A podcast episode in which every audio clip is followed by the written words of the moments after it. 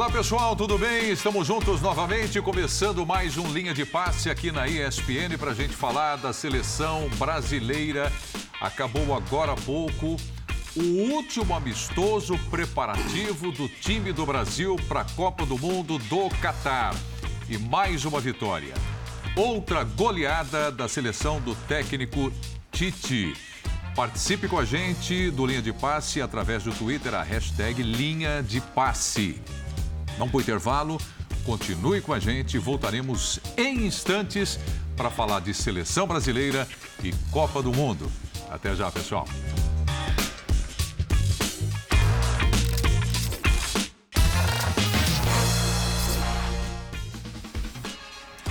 Olá pessoal, estamos de volta aqui com linha de passe e vamos acelerando então para falar desse jogo da seleção brasileira. Passou pela Tunísia, goleada do time brasileiro 5 a 1 e nesta data FIFA já tinha passado pela seleção de Gana por 3 a 0. André Kifuri, Pedro Ivo Almeida, Oddi e Paulo Calçade são os meus amigos aqui na bancada. E para começar com os destaques, né, André? Tudo bem? Acostumado com boa noite, mas cuidado, né? Boa tarde aí. boa bem? tarde, Preto. Boa tarde, meus caros. Uma ótima tarde a todos os nossos amigos e amigas. É, a minha impressão é que, assim como aconteceu no amistoso com a seleção de Gana na semana passada, o conteúdo do primeiro tempo de hoje é o que é mais importante em termos de análise, pensando em Copa do Mundo, em modelo de jogo. Na entrevista coletiva de ontem, o Tite deixou muito claro, é, e ele não é muito de é, oferecer tantas afirmações assim, que na cabeça dele a seleção brasileira tem duas maneiras de jogar. Uma, a do primeiro tempo contra a Gana, e outra, a do primeiro tempo hoje contra a, contra a Sérvia. A Sérvia jogou e ganhou contra a seleção da Tunísia. Mirando a Sérvia, né? É, pensando na Sérvia, que é o próximo jogo, né? Já dá para falar. Próximo jogo, Sérvia, estreia na Copa. Oficial. Isso não significa que nunca a seleção brasileira joga de um outro jeito. O futebol tem muitas circunstâncias, muitas situações, você precisa adaptar e certamente a seleção tem outro jeito. Tem o Neymar como falso 9, com dois pontas abertos, ele pode fazer isso se quiser.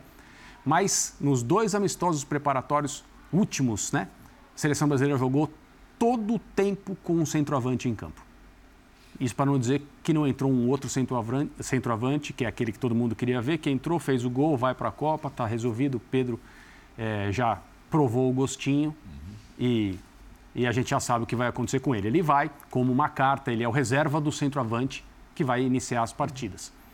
E a para terminar, a primeira parte da seleção agradou de novo, porque esse modelo, que é o preferido de muita gente, me parece ser o preferido do técnico da seleção também, funcionou num jogo que teve mais elementos do que um amistoso normal. A gente vai poder falar sobre isso, mas a temperatura esquentou no primeiro tempo, ficou uma coisa até arriscada. E a seleção brasileira correndo um outro risco, Neymar nervoso, Richarlison respondendo ali também. Mas a seleção brasileira fez muitos gols, jogou bem de novo contra um adversário superior ao, ao time de Gana. E eu acho que as sensações, como na semana passada, são boas ao final desse jogo. É, antes de eu chegar no Pedro aqui, rapidinho com claro. você ainda, André. Você falou que o Pedro deve começar no banco como reserva do centroavante que começa hum. a partida. Quem seria esse centroavante? Richarlison hoje. Richarlison aí. É. é o cara que deve começar contra a Sérvia, então. Hum. Bem provável, né? É, é, na lista, eu creio que estará o Gabriel Jesus, é. que pode ser, mas o Tite prefere utilizá-lo é, de uma forma diferente. Então, eu, eu entendo que hoje, ao final do último amistoso, o centroavante titular, o camisa 9 da seleção, é o Richardson. É, é, nos dois amistosos, foi o cara que fez mais gols. Marcou três gols do Richardson, se você somar aí os jogos contra a Gana e contra a Tunísia. Tudo bem, Pedro? Tudo bem, Pedro. Um abraço Boa a você, Calça, Jean, André, o fã de esporte com a gente. E acho que a resposta talvez venha em forma de escalação inicial hoje, quando ele puxa o Alisson. Havia todo um debate de trazer o Everton, não trazer. Acho que ele hoje ele quis marcar ali, está aqui o meu time da estreia. Talvez não verbalize, não sei, a gente vai acompanhar a entrevista coletiva dele, mas o time da estreia, dentro desse desenho que o André falou, um primeiro tempo contra a Gana, outro contra a Tunísia, dentro do que deve ser o primeiro tempo contra a Sérvia, o jogo contra a Sérvia, o modelo de hoje funcione, creio que seja o time da estreia. Pode ser o Jesus também, acho que o Pedro é o reserva do Richardson ou do Jesus. Uhum. Quem quer que esteja ali naquele momento. Agora, o André falou muito do jogo de hoje, né? Do jogo de sexta-feira passada, dessa janela específica. Talvez abrindo um pouco mais, e acho que é, é o balanço que deve ser feito pelo Tite ou pela comissão. Tudo que tinha para ser feito foi feito. Agora precisa olhar para 24 de novembro, para a Copa uhum. do Mundo. Uhum. E acho que o Tite conseguiu chegar onde ele queria. o grau. Uns vão achar que melhor, outros vão achar que não estão perto da perfeição.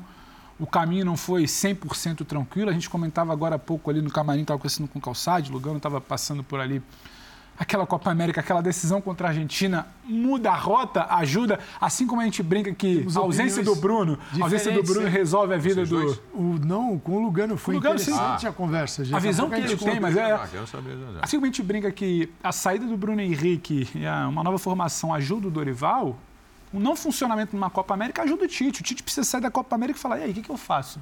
Não está funcionando. Eu não, tenho, eu não tenho um novo modelo, um novo repertório. Eu estou desde 2018 dizendo que eu preciso ter um novo repertório, eu não tenho. E ele começa a achar Anthony, Rodrigo, Vini, Rafinha. Ele começa a achar. Então, de lá para cá, trabalho muito bem feito. Então, uma seleção que chega com repertório, chega com mais de uma ideia. A gente fala de um primeiro jogo de Gana, um outro jogo de Tunísia, tem semelhanças, mas com peças diferentes e movimentações diferentes. E eu não lembro, Preto, não lembro recentemente de tanto preparo, tanta confiança, tanto nível individual elevado. Em 18, para mim, não tinha um modelo. Acho que o Tite resolveu ele rapidamente. Entre 2016 e 2017, ele resolveu um modelo, classificou para a Copa e se abraçou aquilo ali. Hum. Ele mesmo admite internamente, em conversas com jornalistas não tão privadas, que queria mais.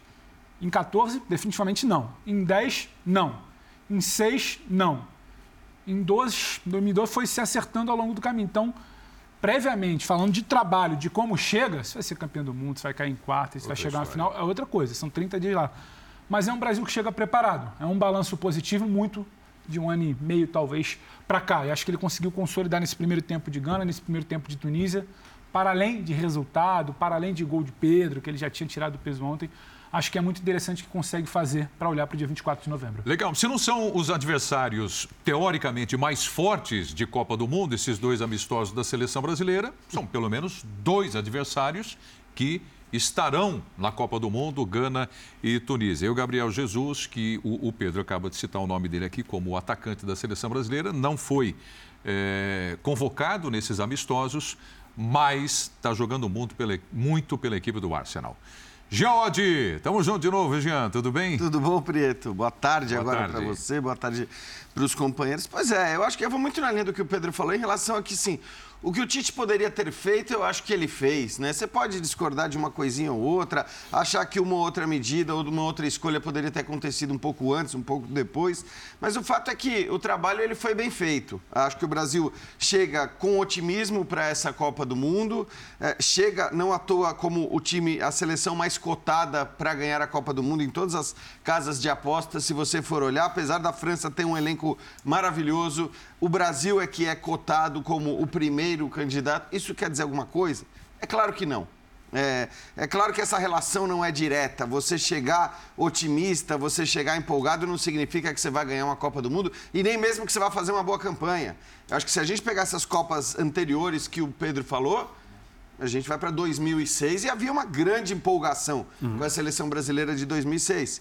E foi um fiasco, né? Mas por peças, né? Em todos os, é. os aspectos. Sim, mas 2014, por exemplo, era uma seleção que também vinha de uma Copa das Confederações, com tudo aquilo que tinha acontecido. Acho, que, acho que o debate é longo, é bom. E tinha uma garantia de que ia vencer, inclusive. Então, e aí tinha, assim, que também foi uma seleção que chegou empolgada. Então, é claro que é melhor você chegar mais bem preparado, é melhor você chegar é, bem cotado, porque isso, evidentemente, é consequência de um trabalho que você vem fazendo. Isso não quer dizer que você vai ganhar ou não. Agora, é, acho que isso serve para o treinador também ter a consciência limpa em relação ao trabalho que foi feito. Eu acho que a gente pode encontrar, e vai sempre encontrar, quando a gente fala de escolhas sobre seleção brasileira, a gente vai sempre encontrar divergências em relação a um ou dois, três nomes, ah. né? Ou como o time poderia jogar, o que poderia ter sido testado ou não mas também não dá para o técnico convocar todo mundo e não dá para o técnico testar todos os esquemas e todas as possibilidades possíveis. Dentro do que o Tite podia fazer, eu acho que ele fez um bom trabalho e agora é esperar a Copa do Mundo, que não é sempre um torneio que, que reflete a qualidade das equipes ou principalmente a qualidade do trabalho feito no ciclo anterior. É, me parece aqui, pelas palavras de destaque do Jean, que tem da parte dele uma satisfação com relação a esse trabalho da seleção para chegar na Copa do Mundo. Também me parece que tem um apoio popular né, para partir agora para a Copa do Mundo, a gente joga isso aqui na bancada também, é, para que os senhores digam qual é a importância né, de ter um respaldo do torcedor brasileiro, o time que embarca para a Copa do Mundo. Tudo bem, Paulo Calçade? Olá, Brito, companheiros, para você que nos acompanha. É, acho que o Tite deixou muito claro, e aí é a história do Tite. Você tem que entender a história de quem comanda a seleção. Não adianta aqui de fora eu querer é, criar uma nova história para o Tite. Isso não acontece. Né? E eu sou a favor de que o piloto do avião não fique ouvindo palpites dos passageiros.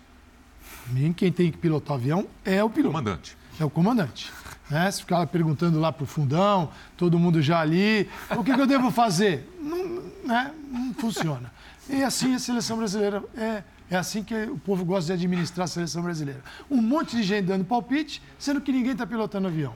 Quem, o piloto, quem vai cair e bater primeiro é o piloto. E quem vai perder emprego é o piloto. Quem vai sair mal é o piloto. E o povo dando palpite. Legal, seleção, a seleção cinco atacantes, que maravilha. Aí o piloto tocha, né?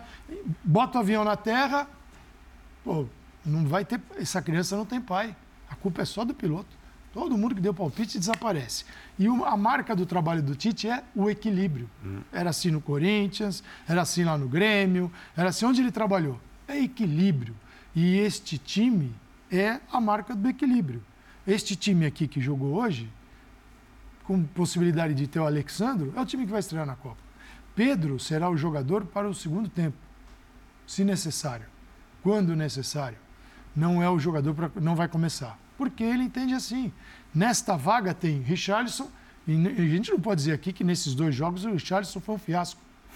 O seguinte, se ele se sentiu pressionado pela fila de centroavantes, é. cada um com uma característica que tem a seleção, ele respondeu muito Três bem. Três gols, né? Legal. Sim, Copa do Mundo, Richarlison. Assim você joga. Ok? E Gabriel Jesus também tem uma preferência pelo Gabriel. Vejo o Pedro atrás nessa lista. Acho que vão os três. E não sei se o Firmino não vai numa vaga de um 10 aí e tal.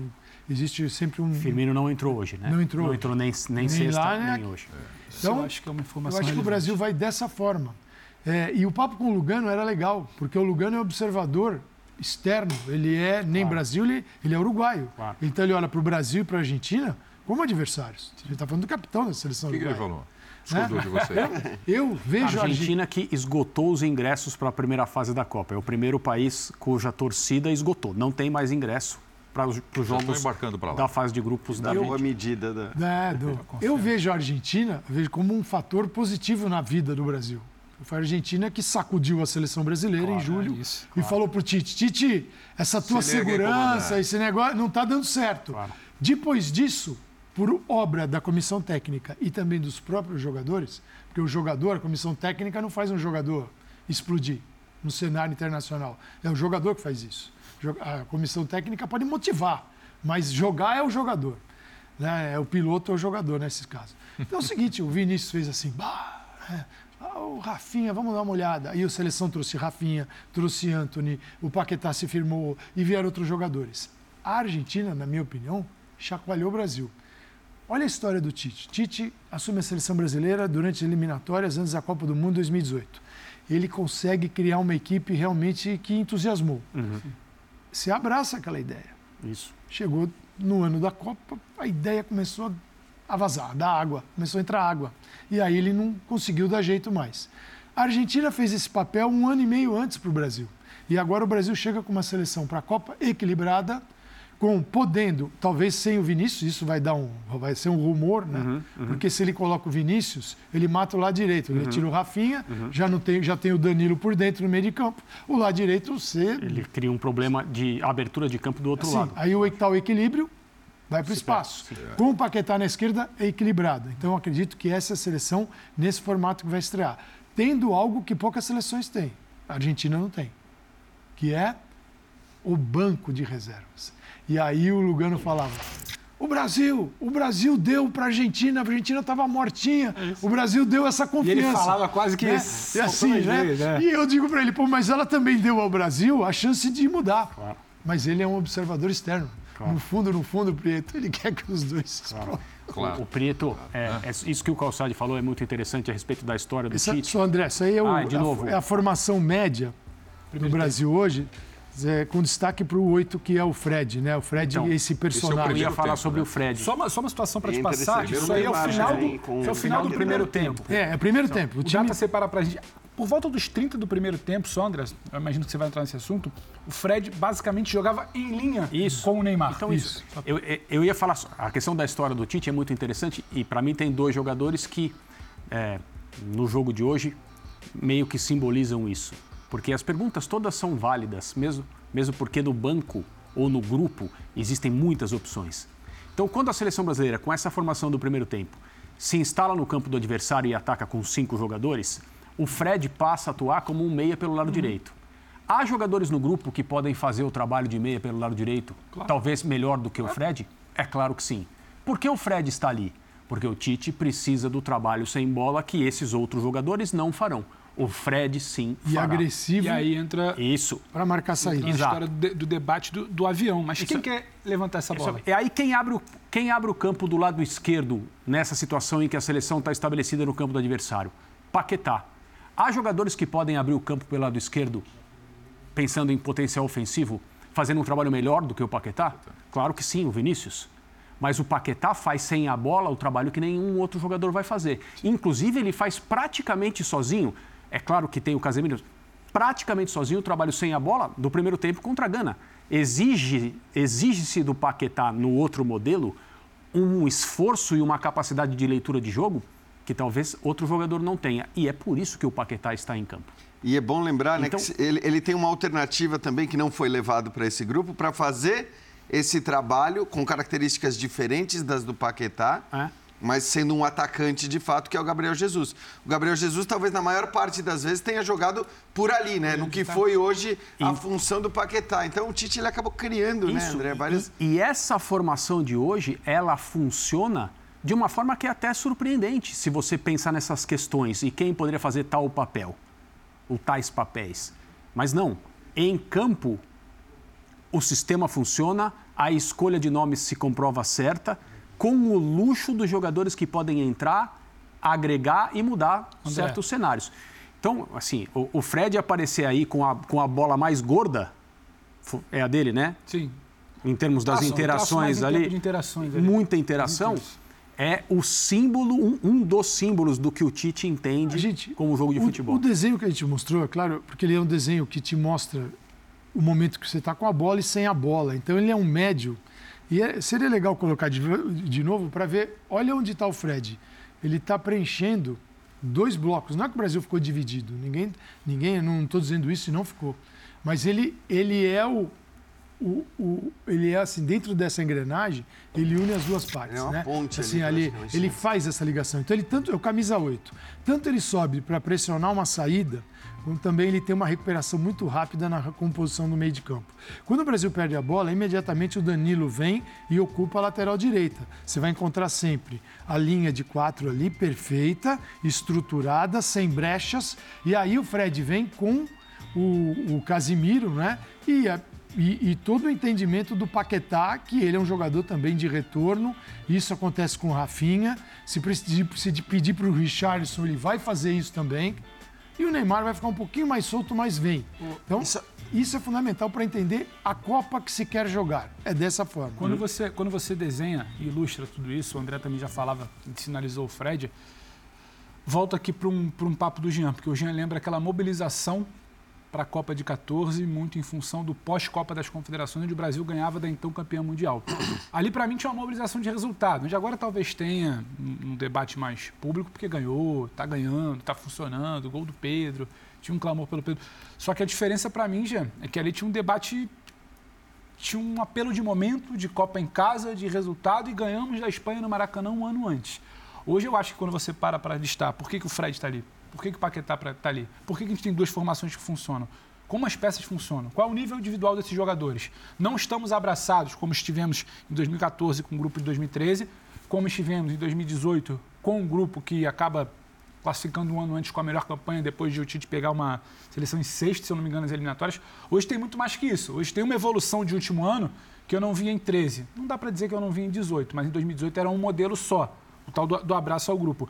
Então, acho que é um pouco diferente para mim a mobilização, empolgação não, mas a confiança de 2022. Por isso, a gente consegue ilustrar muito mais, são muitos pontos a mais de por que o trabalho chega mais sólido em 22. É, eu, a única ressalva que eu faço em relação a isso, eu concordo com você de maneira geral, a única ressalva que eu faço, e não tem jeito, e o Tite não tem culpa nenhuma disso, por isso que eu digo que o Tite fez o melhor que ele poderia claro. fazer, é o calendário da claro, seleção brasileira. É São os, os, times que a seleção uhum. brasileira foge enfrentou. Uhum. É, foge do, do, controle dele, uhum. não dá para dizer, assim, é, são incomparáveis os confrontos é, que fizeram as grandes seleções europeias nos últimos tempos com os confrontos jogados pela seleção brasileira. Isso não dá para a gente discutir. A gente pode até achar que a seleção brasileira é a mais forte do mundo nesse momento, é o time coletivamente mais bem formado, com peças que vivem grandes momentos nos seus clubes e que isso a torna a favorita para a Copa do Mundo.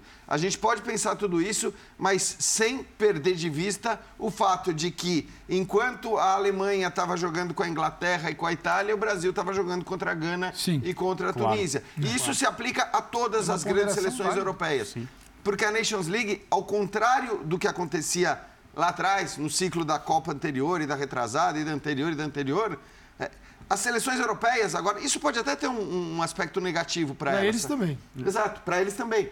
Mas as seleções europeias, por causa da Nations League, não escolhem os seus adversários. E é o que eu falei. Será que a Alemanha queria jogar com a Itália e com a Inglaterra antes? Espanha e Portugal queriam. Será que a Espanha e Portugal queriam se enfrentar duas vezes? Queria. Será que. Sabe, essa coisa vale para todas, porque todas elas tiveram na primeira divisão da Nations League, isso vai mudar na próxima, possivelmente, mas todas elas tiveram que enfrentar adversários fortíssimos. O Brasil não pôde enfrentá-los. Não vai mudar aqui, no entanto, porque o que poderia ser trocado de fórmula de eliminatória não vai ser trocado. Então, Sim. assim, acho que é um problema que a, a única curto coisa prazo tem é o papo agora da, da Comebol e UEFA eventualmente fazerem a, a, Nations League com a presença dos sul-americanos. Sul-americanos, é. Que aí seria. Bom, e a FIFA vai amar isso. É, exatamente. Porque aí você deixa é, de ter a Copa do Mundo, mas é a briga da FIFA aí. No momento com, que a Copa com as duas para 48. E a Argentina faz um clubinho aqui. Argentina, Honduras e Jamaica, os adversários da Argentina na data FIFA. Isso. O Brasil ainda conseguiu. Mas jogou um com a Itália, né? Naquele jogo entre o campeão jogo. europeu e o campeão sul-americano. É, caiu, mas foi um jogo. E, obviamente, isso aconteceu com a Argentina, aconteceria com o Brasil se no Maracanã o resultado fosse outro. É. Mas é, nós estamos falando de uma partida. É, de uma partida. É. O jogo mostra o Tite vibrando muito, né? As imagens que a gente teve no, nos gols, né? Sim, o, o, primeiro gol da seleção brasileira, o gol do Rafinha, né? O Data capturou aqui. Eu, eu não sei o que é melhor. 49 segundos. Eu não sei o que é melhor. O passe do Casemiro. É ou o cabeceio do Rafinha correndo para trás. Exatamente. Ou a movimentação do Fred para 49 e, e, o que levou, e o que levou a isso, né? Porque isso. a coisa não acontece a esmo, né? 49 segundos de posse e 20 20, é, é 20 toques na bola até o, o, cabeceio do Rafinha. Porque se, se pega o recorte, não. vai dizer que foi uma bola para frente que alguém mas, aproveitou. Mas, tem, acima de tudo, o mais legal é que se você, no desenho aqui, você tem essa troca de passes na linha do meio de campo passa um pouquinho do meio de campo e vem bastante para trás no Brasil. A bola faz assim, 49 segundos. E a, e a Tunísia vem. E a Tunísia vem. E a bola entra nas Perfeito. costas. E foram assim, foram o, o, gol, teve gol do Richarlison assim também. Sim. Então foram dois gols assim. Porque estava difícil ali. E é vencer a linha defensiva do adversário por cima, com espaço. Isso é ouro. Isso aqui é ouro. Eu também é, acho o Brasil saber jogar dessa forma e ter jogadores com o movimento correto para sair e não ficar impedimento. Né? Você tem ouro. Você tem Fred trocando com Rafinha, você tem Richardson confundindo a marcação, você tem essa bola que você fala que está girando e volta para atrair, porque você vai ter adversário na Copa do Mundo que vai tentar subir. Essa linha vai subir em algum momento, claro. você precisa sair. Claro. E quando o Calçado ilustra com a ajuda do data, dos 49 segundos de troca, é isso. Você trocou, você bateu, você atraiu, você achou alguém atacando espaço, você vai precisar. Acho que ilustra mais uma vez o que é o tal do repertório, porque às vezes parece, ah, tá falando de repertório e o Casimiro teve que achar uma bola esticada. Não, não. o Casimiro não teve que é achar que... uma bola esticada. Teve Agora, uma movimentação para o Rafinha entrar por ali. Sem colocar água. Coisas que vão acontecer conversa. numa Copa. Assim, a seleção brasileira atacou em 5 contra 4 nesse primeiro tempo. É, mais tarde houve uma expulsão, aí o jogo ficou completamente diferente do que, do que se imaginava. A seleção brasileira terminou a partida com um monte de jogadores na linha ofensiva e tal, mas durante o, o, o grosso do, do, conteúdo de observação, que é o primeiro tempo, seleção atacando com cinco jogadores contra quatro defensores da Tunísia sem que, se, sem que fosse feito nenhum ajuste. Então, um time que marcou muito mal, lidando com atacantes e um, vai, um potencial ofensivo do calibre da seleção brasileira. A Tunísia até se livrou de levar mais gols, eu acho. É.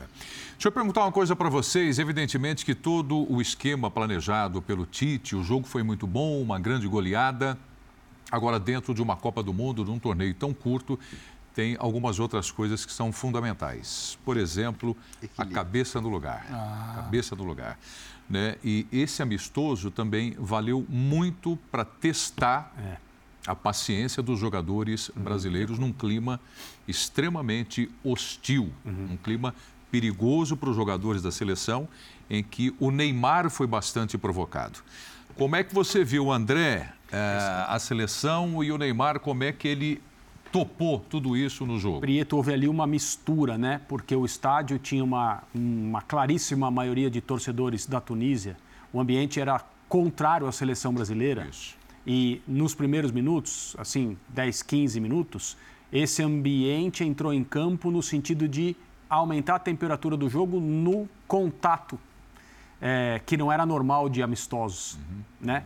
E perigoso isso acontecer com a proximidade da Copa, um jogador não só, é, sei lá, se colocar numa situação que não, é, que não é agradável, mas levar um revide, sofrer uma lesão e se machucar num período tão, tão crucial da preparação. Aí o Neymar teve rea as reações, né? não só a reação. É, que normalmente um jogador como ele, né, a gente já conhece o perfil, como o Neymar se comporta em campo e aquilo que ele faz e aquilo que às vezes ele utiliza como a sua habilidade para provocar um adversário, talvez no momento em que os ânimos estejam mais exaltados, pode levar a uma situação como essa de um jogador levar uma entrada ou, ou se machucar. Tomara que não aconteça, quer dizer, não vai mais acontecer, se acontecer vai ser na Copa do Mundo. Ainda bem que não aconteceu hoje. E houve, evidentemente, na comemoração do segundo gol, foi do segundo gol, né? Sim. Jogaram uma banana em campo, isso é, um, isso é um ato racista, isso é uma coisa criminosa. Isso é, uma, é, é, uma, é, um, né, é, é inqualificável e é preciso, a gente não pode deixar de falar que isso aconteceu e não jogar uma banana sem querer. Assim, não é que o cara levou uma banana para comer e na hora dali, né, da comemoração dos jogadores brasileiros perto da bandeirinha de escanteio, a maioria de tunisianos ali, de torcedores, um cara se irritou e jogou um objeto que poderia ser, sei lá, alguma outra coisa. É. Não, foi uma foi obviamente de propósito. A CBF já se manifestou Sim. com relação e a gente vai mostrar daqui a pouco. Esse tipo de teste o Brasil passou, Jean?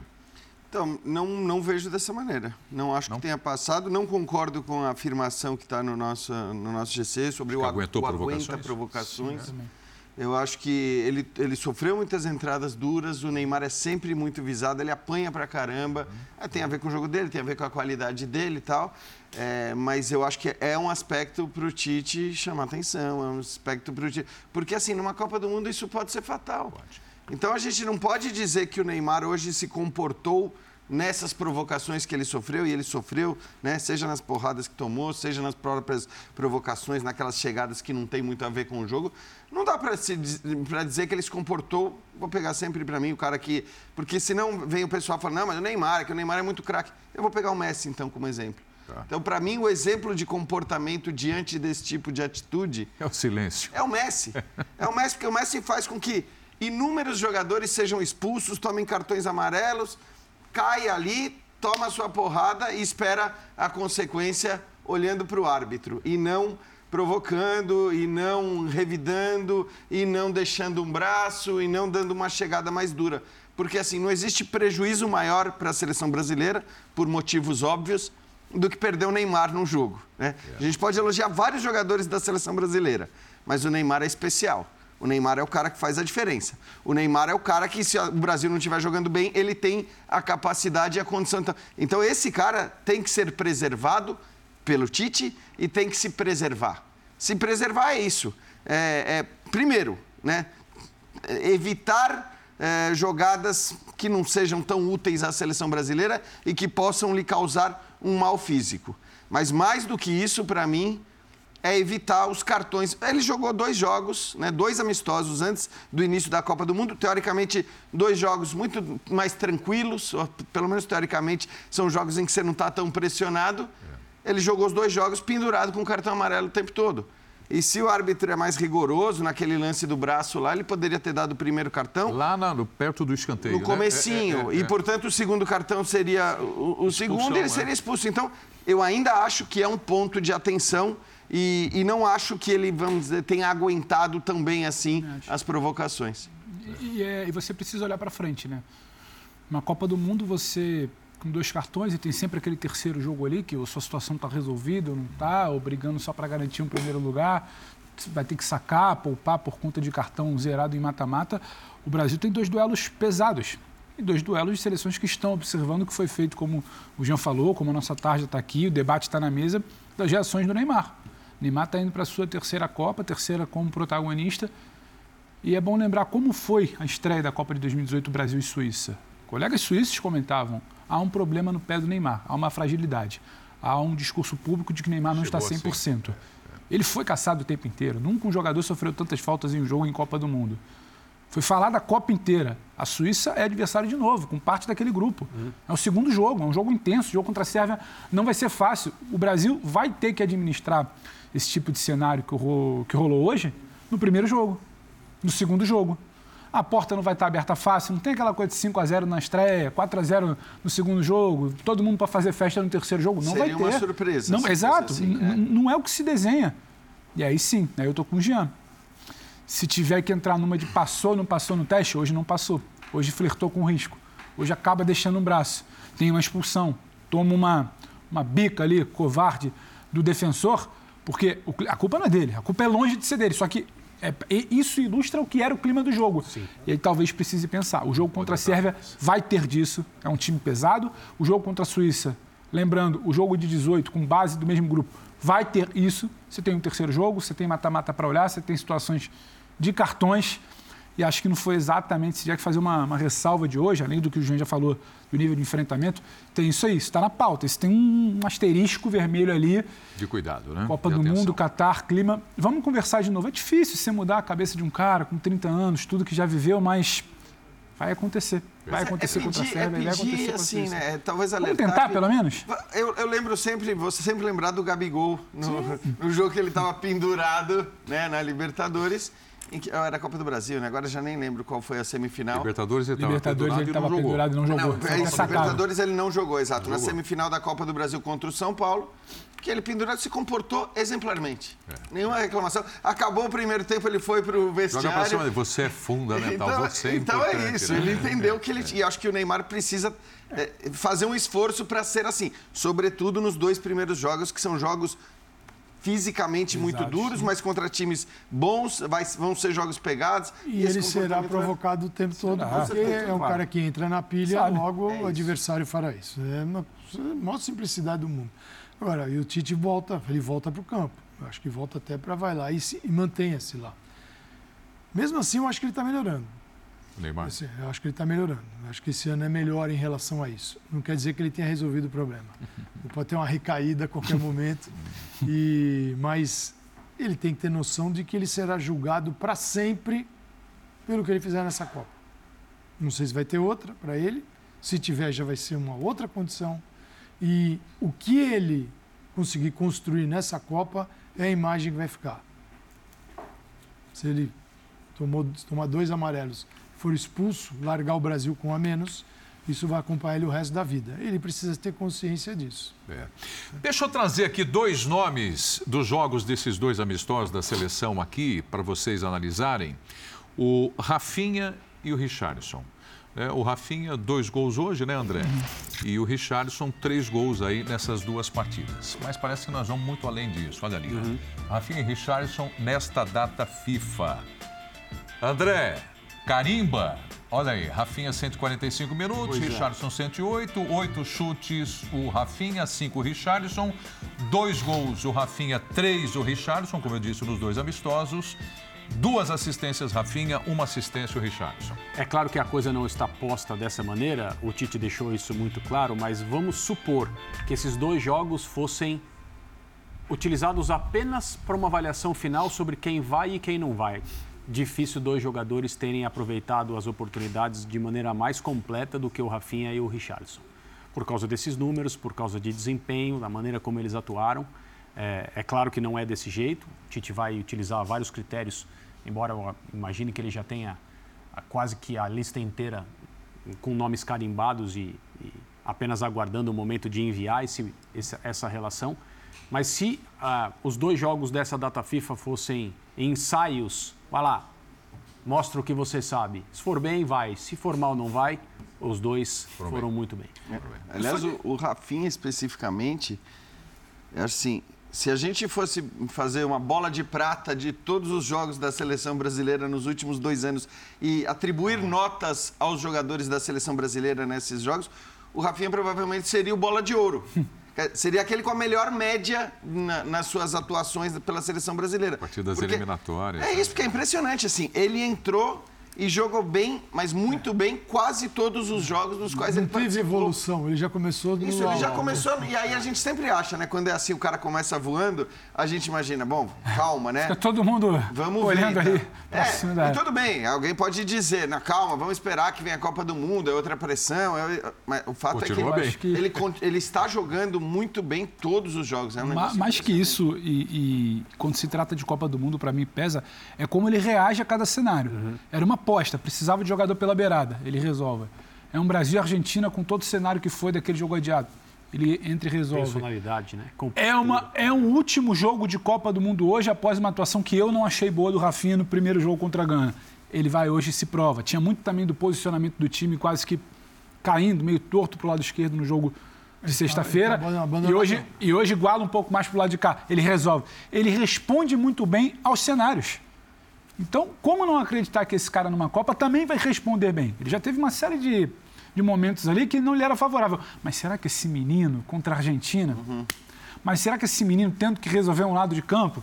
Mas será que esse menino tendo que se recuperar de um jogo que não foi bom na sexta-feira, véspera de Copa, vai lá e carimba? Então, assim, personalidade, não sei se é o melhor termo, mas ele responde bem. É, claro. E você, para responder bem, no tal período do Bola de Ouro que tinha, fala um ano e meio para cá, Copa batendo na porta, é muito difícil não olhar para uma estreia, para um segundo jogo e pensar que o Rafinha está aí. E o Richarlison nessa busca? Ele, Jesus, o André desenha bem, vai ter um camisa 9, parece. Entregou gol, entrega gol.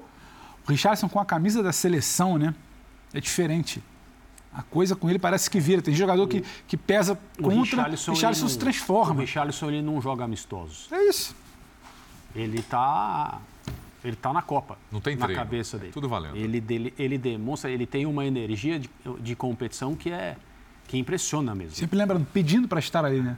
Não tem esse 9, eu quero estar tá ali. Mas no é. clube, não, eu quero estar tá ali. Me bota lá então. É, mesmo que no clube responde, ele não jogue Eu quero ali. estar tá ali. É, e é engraçado, né? Porque para o Richardson é isso. O contexto que ele vive no seu clube, e acho até que é um contexto bom, embora não seja um titular indiscutível, porque acabou de chegar ao Tottenham e disputa com caras né, que, que vivem grandes momentos.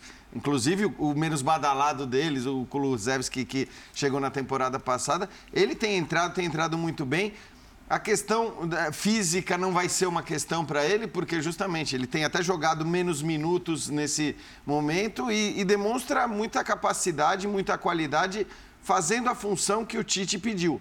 Porque aquilo que a gente já viu, eu falei do Gabriel Jesus fazer do lado esquerdo, né? Que é o atacante, às vezes. O Tite muitas vezes gosta do atacante que em determinado momento do jogo vai se dedicar mais aos aspectos defensivos e de recomposição do que ao ataque, né? O Tite apanhou muito por pedir isso ao, ao Vinícius Júnior e de fato acho que se é para fazer isso não é o Vinícius Júnior que você vai escolher para ter ali, mas o Richarlison fez muito isso do outro lado, né? Onde agora está jogando o Rafinha, que é um cara mais agudo, mais incisivo e tudo mais. Então, o Richarlison também tem esse aspecto de funcionar para a seleção brasileira em vários lugares, em várias Mas funções. Olha que legal, possíveis. né? Nesse ciclo de Copa, aqui passa o Data Matheus Carreiras do Data ESPN. É, o Neymar tem é o jogador com o maior número de participações em gols diretas, hum. que direta hum. é o marcou, deu o passe para o gol. Tá. Neymar tem 38. Tem 18 gols mais 20 assistências em 31 jogos. O Richarlison tem 21. 17 gols e 4 assistências em 38 jogos. É, isso conta, isso aqui conta. É um... E aí tem um monte de gente no banco é babando para entrar, mas conta. Você não, não é um jogador que invém, não é uma invenção. jogos tem o Rafinha? Só o Rafinha tem, tem 11 jogos e já tem 5 gols e 4 assistências. Olha, olha essa aí. média, é, olha é, essa média, é, é, o que eu estava falando. O Rafinha é um cara de impacto imediato, né? Ele faz parte daquela época nas eliminatórias em que, em especial, os atacantes de lado revigor, rev, revitalizaram a seleção brasileira do ponto de vista ofensivo. Não só com gols e assistências, mas com uma dinâmica de jogo que, como você é, perguntou no início do programa, e os jogos do Brasil, no Brasil, nesse último trecho de eliminatórias, mostraram um envolvimento diferente, muito por causa desses jogadores. Muito por causa do Rafinha, muito por causa do Anthony, do Vinícius e a dinâmica que eles incorporaram à seleção. O futebol que eles praticam mudou na parte final das eliminatórias a maneira como a seleção era vista aqui no Brasil. E o Rafinha Vamos... é o sexto dessa lista sendo que os primeiros cinco que estão Tem na frente dele, jogos, né? jogadores que já estavam na seleção. Exato. É, Neymar 31 jogos, Richarlison 38, Gabriel Jesus 34, Firmino 30, Coutinho 27 e Rafinha 11 partidas e 9 ações diretas em gol. Então, isso pesa. O treinador olha para isso também, não é? É o, é o, jogo, é o. Acho que você não tem o Pedro traz. aí, né? Pedro? É, Pedro não, Pedro não. Pedro então, é, um detalhe. Por, pois é, porque eu queria falar Pedro do Pedro jogou dois jogos. agora. O terceiro Venezuela gol, hoje. terceiro é. gol que o Brasil tomou no ciclo com o Tite, com o Marquinhos e Thiago, e Thiago, Thiago. de bola na área. Isso. Numa bola parada. Era o Richarlison o jogador que, que acompanhava uhum. o autor do gol. Né? E acho que isso vai ser falado, porque o jogo da Sérvia tem muito é, bola aérea, de bola é aérea. basicamente a única maneira com essa formação de hoje. Jovic e Vlahovic, só os dois. é bom, é bom é comentar. Os dois. Não vi a escalação falar. hoje, mas. Pedro vai para o jogo e bota lá dentro. Mais uma vez. Parece que não há nenhuma dúvida de que o Pedro já está confirmado né, na Copa do Mundo e, e, como ele vai ser aproveitado. O André começou no destaque dele até falando a respeito disso, né? um cara que vai e tal, mas que deve ficar no banco de reservas. Pedro, para mim, foi confirmado na Copa do Mundo na entrevista de ontem do Tite. Quando o Tite claramente vira e fala. Não foi nada sutil, né? Não, e, e ele, sabemos, ele né? tem sido é. muito claro. Ele, ele vira e fala. Ele fala muito do Pedro antes da convocação em todo aquele ciclo de entrevistas, a gente deu algumas boas dezenas de entrevistas antes da última convocação, fala do Pedro, fala com o Pedro com brilho nos olhos, um jogador distinto, estou buscando, é o que precisamos, vamos ver, só não cravava a convocação. Uhum.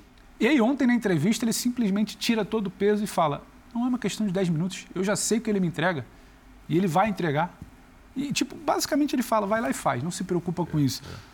Ele não cravou ali, muito conservador, até acho que poderia falar, dando certo o primeiro tempo. Exato, 45 minutos.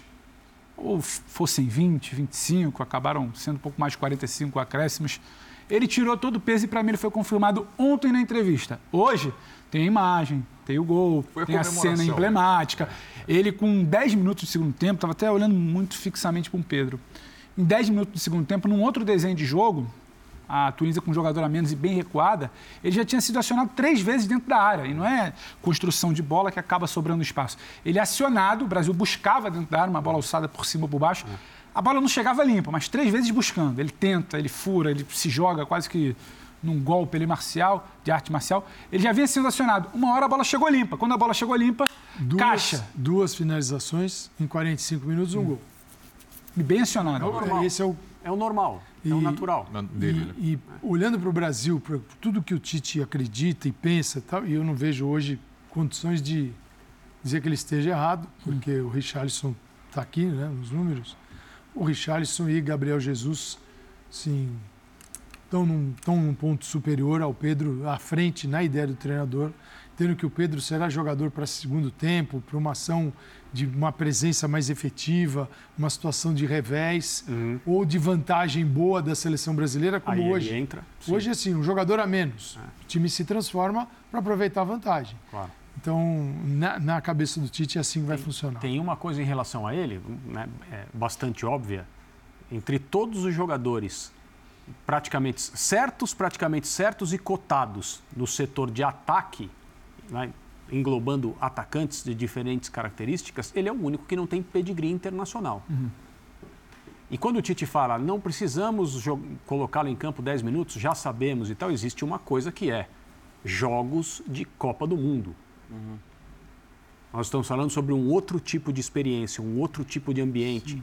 O Renato Augusto teve aqui, você estava na gravação do Bola Sim, da Vez essa semana, dizendo ele, na hora que ele começa a falar sobre a participação dele em Copa do Mundo, o olho dele fica desse tamanho e ele começa a falar sobre uma experiência que é como nenhuma outra que ele tem. Exatamente. Né? E os jogadores da seleção brasileira, o Felipe Luiz fala muito sobre isso, um cara que jogou centenas de, creio que centenas de partidas de Champions League, se não for centenas, está perto fala sobre Copa do Mundo é outra coisa. a expressão, a expressão muda. Outro dia, André, me é. leva como roupeiro que eu topo. Então, então é isso. Há, há jogadores que podem ter, é, ao se deparar com esse, esse novo ambiente, uma reação que não é a melhor.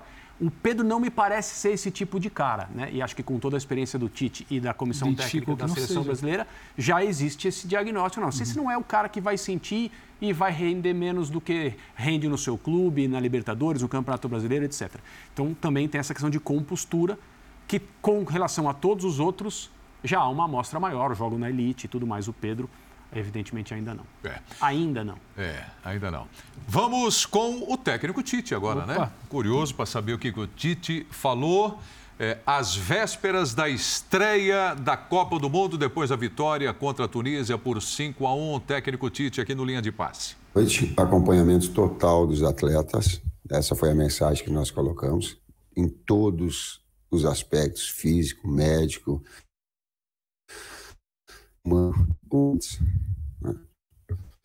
é, acompanhando tecnicamente na sua melhor condição, dando, podendo dar esse respaldo. Taticamente não, porque não me dou esse direito, porque isso é, um, é uma atribuição do técnico do clube para fazer essa, essa função. E ficar com a minha família, e com a minha família o maior tempo possível. Teve uma atividade comercial que já foi feita antes minha, e eu não quero nem chegar perto agora, não, não quero, quero nada. Quero, quero estar de família e eu trabalho.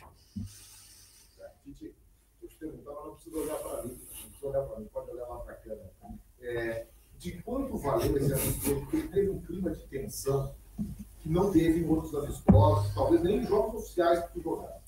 Isso serviu para teste ou passou um pouco do ponto naquilo que considera o ideal em termos de teste emocional para o teu time, além do teste técnico-tático? Acho emocional, sim, ele foi, ele ficou bastante evidente por dois aspectos. Nós estávamos numa atmosfera onde eh, toda ou a grande parte da torcida não era a nossa torcida, era a torcida da Tunísia. Ah, em alguns pontos eu tentava localizar onde é que estavam nossos torcedores e talvez eles diluídos, né? Tá certo? Sim. Isso, isso criou uma atmosfera do jogo de competitivo O jogo dentro do campo a gente sabia que iria ser competitivo, leal, mas eu não esperava que acontecesse o lance que aconteceu com o Neymar. É um lance passivo de retirar um jogador de uma Copa do Mundo. A forma com que foi colocado. Não imaginava que tivesse esse essa situação mais. Apesar de nós sabermos e nós procuramos fazer dois dois amistosos com equipes que estavam dentro do, do Mundial, porque o, o, grau de exigência era muito alto, físico, técnico, tático e mental. A Tunísia estava com sete, oito jogos. Sete jogos de vencibilidade. É, dentro do seu, do seu patamar. Então, a gente, a gente, nós não queria... É, sabe, espírito competitivo não te permite jogar contra um amistoso que não tem um embate mais forte, inclusive emocional. A gente queria preparar e correr esse risco, sim. Mas é aquilo que a gente decidiu. César, eu queria que você fizesse um balanço de como foi essa semana de trabalho. Quais perspectivas ela te abre? E queria te fazer uma outra pergunta. O que, que o Tite de 2022 aprendeu com o Tite de 2018? Como é que se prepara uma Copa olhando pelo retrovisor para a Copa que se perdeu? E para todos da mesa, até quando nós brasileiros vamos ter que aguentar um torcedor jogando uma banana em campo para ofender um jogador nosso? Tem três itens. O primeiro item, talvez o seja. Primeiro, bom, primeiro boa noite. É, fiz questão de vir também exatamente para para registrar, né? É, a CBF já soltou um, um, comunicado repudiando esse esse ato e, e eu venho aqui para reforçar isso. Então a CBF ela, ela repudia qualquer veementemente qualquer atitude de, de racismo e hoje hoje nós vimos mais um. É lamentável. É, acho que está na hora de parar, de a gente encontrar os órgãos competentes, encontrar uma maneira de punir né, esses infratores. É, a gente sabe, já colocamos, a, eles sabem as, as dificuldades às vezes que é identificar, mas a gente tem que buscar essa identificação desses torcedores que estão no meio de outros e, e se perdem nesse, nesses atos. Então, é, dentro do estádio, isso, isso não só no, no esporte, em campo, mas isso para a vida. E está acontecendo bastante no, nos estádios e, e não está sendo punido a pessoa, né? Então, que, que esses órgãos estudem uma maneira de identificar esses, esses vândalos, esses torcedores, esses racistas, para que a gente possa bani-los aí da, do futebol e da vida. Futebol não vale tudo. E local de estádio não é para fazer o que se quer. O processo de educação e de punição ele tem que ser também dentro de estádio, também com torcida. Ninguém tem exposição pública aí a tá, a tá, a tá tomando qualquer que seja o xingamento, qualquer que seja a situação. Que os órgãos responsáveis tomem a, a, a devida uh, uh, providência. Providência, sim. É educação daquilo que são os jovens, os nossos filhos, a garotada, os meus netos. E ele é de punição a quem faz as coisas erradas. Bom, eu, mesmo sendo redundante, né, é, com, compartilho também da mesma opinião.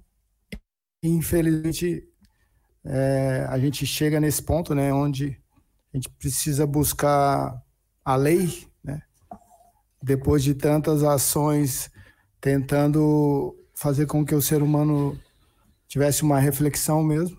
Isso não foi possível, então concordo com o Juninho e com o Tite que esses infratores sejam punidos. Passou do ponto já. É um desrespeito. Bom, o, o, último assunto discutido aí é a questão do racismo, né, de comportamento dos torcedores dentro do estádio Parque dos Príncipes. A CBF se pronunciou. Nós temos aqui Twitter, né, vamos colocar na tela então o tweet da CBF, da entidade. Lamentavelmente, uma banana foi atirada no gramado em direção a Richarlison, autor do segundo gol brasileiro.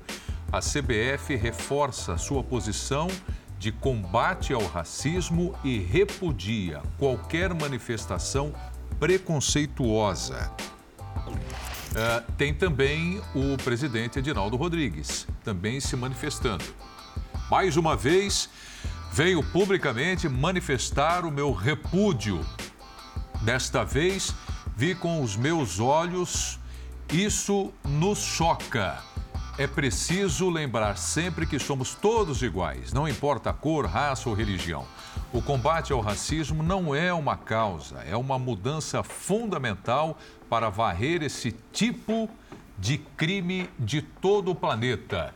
Eu insisto em dizer que as punições precisam ser mais severas. Aí, palavra do presidente que estava acompanhando o jogo. É, bom, enfim, eu abro aqui, alguém quer falar a respeito, né? A gente, evidentemente, que é repetitivo, mas sempre né, é, é, também repudiando esse tipo de ação dentro do estádio e agora num, num, amistoso internacional. Quer dizer, acontece em todos os lugares. Você fala ah, América do Sul, Europa, acontece também.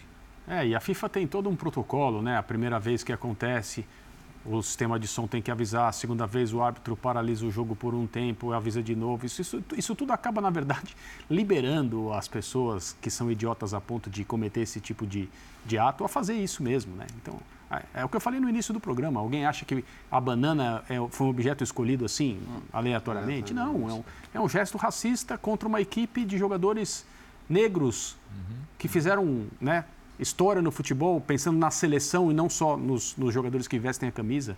É, foi isso que foi atacado hoje. Esse é, é claro ato de racismo, cerejas, sem nenhuma gramado, discussão. A gente é. pode discutir que é maçãs, é né? Maçãs, claro, cereja. O, o, futebol ele tem ações protocolares apenas, é que... mas não existe convicção no futebol nenhuma, nem no Brasil. O presidente Edinaldo, como comandante da CBF, ele tem uma missão muito importante para a gente poder também, nos estádios brasileiros, onde isso acontece, ter atitudes como ele disse. Então é. é o futebol é trata ainda isso de uma forma. Vamos para o intervalo. É o linha de passe aqui na ESPN. Até já, pessoal.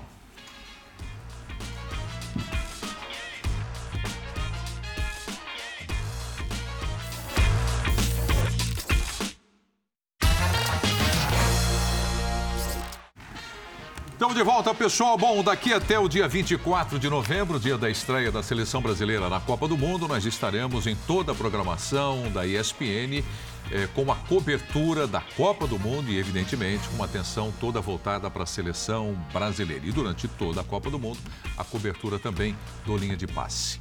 Tá certo? Vem aí o ESPN FC um abraço, Calçade.